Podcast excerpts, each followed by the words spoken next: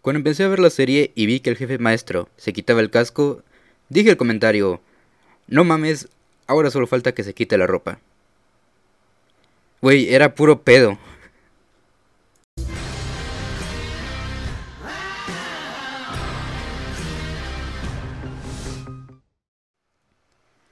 Hola gente muy buenas, bienvenidos nuevamente al Club de la Soberbia y en esta ocasión vamos a hablar de la nueva serie exclusiva de la plataforma de Paramount Plus, Halo.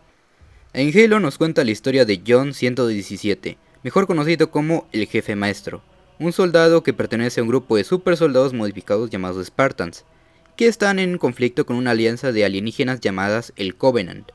Tras un conflicto, John descubre la existencia de un artefacto misterioso que lo ayudarán a indagar en una serie de misterios de su pasado y de la organización a la que pertenece, la UNSC, y sobre el futuro de la humanidad. La serie está inspirada en la saga de videojuegos con el respectivo nombre, y me he puesto a analizar lo que la gente dice de ella, ya que cuando yo empecé a ver la serie, esta ya iba por su quinto episodio, y para mi sorpresa los fans se quejaron. En su mayoría, los fans empezaron a odiar la serie por muchas cosas. Por ejemplo, que el jefe maestro se quitaba el casco a cada rato, que no hay mucha acción o que cambiaron el material de origen por completo. Hay que recordar que esta serie está inspirada en los videojuegos, sin embargo, no es canon. O sea, no pertenece a la línea temporal de los videojuegos. Esto quiere decir que estamos hablando de una nueva versión de lo que el universo de Halo. Por lo tanto, puedes tomarte ciertas decisiones creativas que estén despegadas del material de origen. Un buen crítico es lo suficientemente capaz de separar la obra original del material adaptado, principalmente porque no tiene nada que ver una historia con la otra. En mi opinión puedo decirles que sí me gustó la serie y antes de que los pendejos sin padres me vengan a decir que es que porque no soy un verdadero fan, pues déjenme decirles que es verdad, no soy un fan de la saga, pero sí jugué varios títulos de la saga de Halo como para tener un buen conocimiento de la historia del universo. Y aún así, no hace falta haber jugado todos los demás títulos de la franquicia, si de todos modos no son de la misma línea temporal. Ahora, hablando ya de la serie, déjenme decirles que es bastante entretenida, hay varios episodios que llegan a engancharte bastante, ya sea por los combates, por los misterios o por el lore que hay en este universo.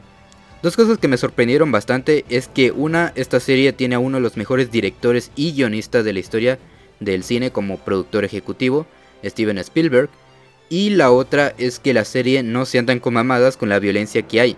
Digo, sé que se basa en una franquicia de videojuegos donde todo el tiempo hay disparos y explosiones, pero aún así me llegó a sorprender que fueran tan explícitos.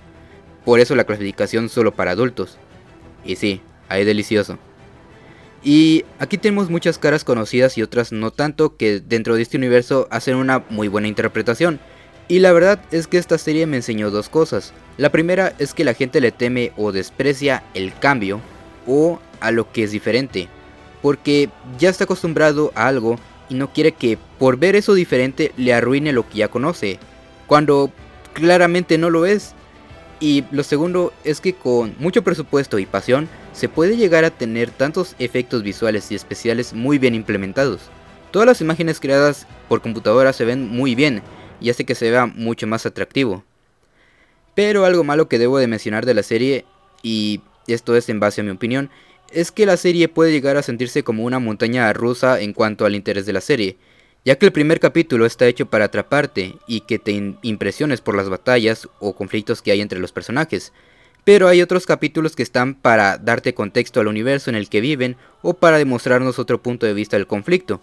Y esto no sería malo de no ser por el hecho de que no tienen peso en la historia principal y al final hace que te valga madres.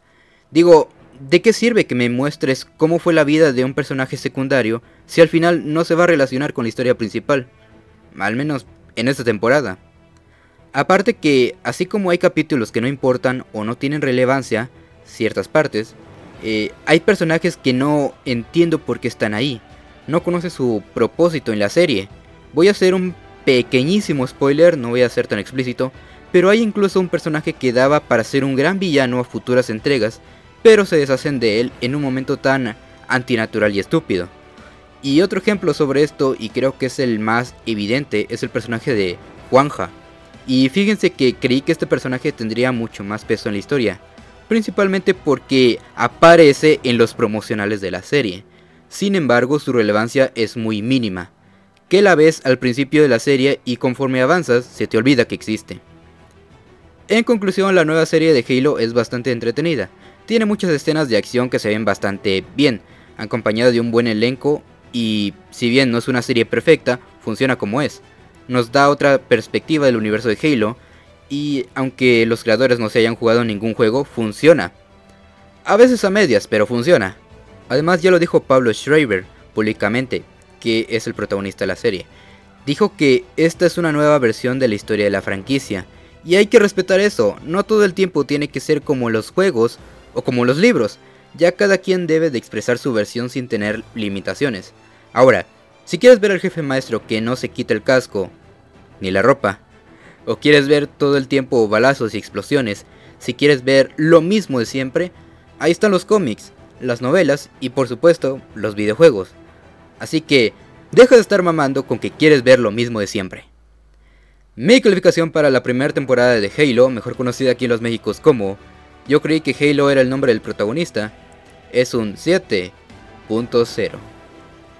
Pero bueno, esa fue mi opinión de la nueva serie de Paramount Plus. Cuéntame qué te pareció la nueva serie de Halo, si es que ya la vistes. Y quisiera preguntarte, ¿qué otro videojuego le vendría bien su propia serie? Pero bueno, yo me despido. Esto ha sido todo de mi parte. Nos veremos en otra reseña mamadora. Yo soy Dante y esto fue el Club de la Soberbia.